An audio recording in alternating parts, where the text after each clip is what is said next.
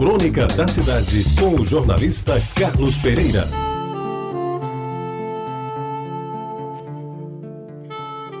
Amigos ouvintes da Rede Tabajara, em primeiro lugar eu quero dizer que hoje, 26 de março, é uma data muito importante para mim. Se minha mãe, Dona Maia, estivesse viva, pois ela nasceu no 26 de março de 1899, ou seja, no século XIX. Não tinha começado ainda o século XX. E eu não quero fazer daqui nenhuma homenagem especial para ela, mas eu vou falar sobre alguma coisa que tem a ver com ela, que é sobre a casa onde eu morei, em Jaguaribe, que tinha os cafeeiros da minha infância.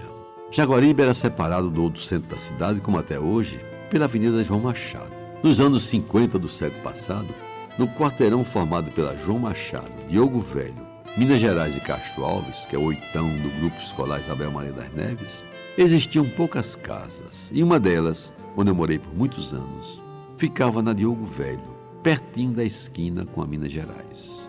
Era de número 668, 668. E de cada lado tinha uma igual, daquelas que a gente chama de parede meia. Naquele hectare de terra, boa parte era ocupada por um grande sítio que pertencia, como quase tudo ali, à família Soares de Oliveira. Aliás, ao coronel Antônio Soares de Oliveira, que hoje, inclusive, dá nome ao primeiro trecho da Diogo Velho.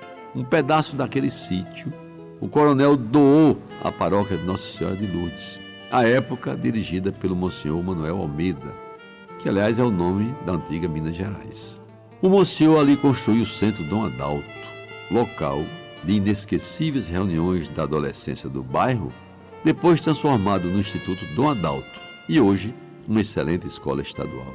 Do sítio eu guardo boas recordações. Pela abundância do verde cada vez mais difícil de ver nos dias de hoje. Jaqueiras, oliveiras, sapotizeiros, goiabeiras, cajueiros, coqueiros e bananeiras constituíam um verdadeiro pomar, com frutos à nossa disposição, desde que tivéssemos coragem de pular os muros que cercavam a propriedade. Lembro de um altíssimo pé de fruta-pão, de onde provinham alguns componentes do cardápio vespertino da maioria da gente que morava por ali. E foi ali que travei conhecimento com os cafeeiros, belos e viçosos pés de café, que até então eu só conhecia de fotografia. Mas eu via minha mãe torrar no fogão de lenha os grãos comprados no atacado, que depois eram batidos no pilão de madeira mas não imaginava como era a sua plantação e colheita. Deles eu só conhecia a fase final da vida, que era o pó de café, com que a gente tomava, transformado em líquido, todos os dias. Pois bem, repousando à sombra do velho e frondoso pé de fruta-pão, numa tarde de dezembro de 1950, por aí, e olha que assim vai muito tempo, antes de preparar o dever de casa, cochilei e cheguei a sonhar. Sonhei-me dono de um pequeno sítio, onde eu plantava alguns cafeeiros que fossem efetivamente meus e que me permitissem colher e torrar os grãos deles nascidos, sem a consciência pesada de tê-los arrancado do pé sem autorização do dono legítimo. Agora, já no ocaso da vida, admito que o sonho não se concretizou, até porque as minhas investidas rurais se é que um dia as tive, nunca foram além do rio Jaguaribe.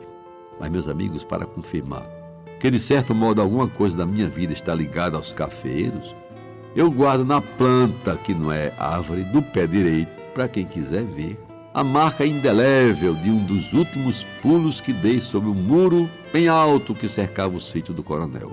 A cicatriz de um profundo corte consequência de um caco de vidro de garrafa deixado onde não devia e que na época esse corte foi curado, como todos podem adivinhar. Pó de café para estancar o sangue e fechar a ferida do corte e de quebra da minha mãe, umas boas palmadas na bunda porque o bem que merecia.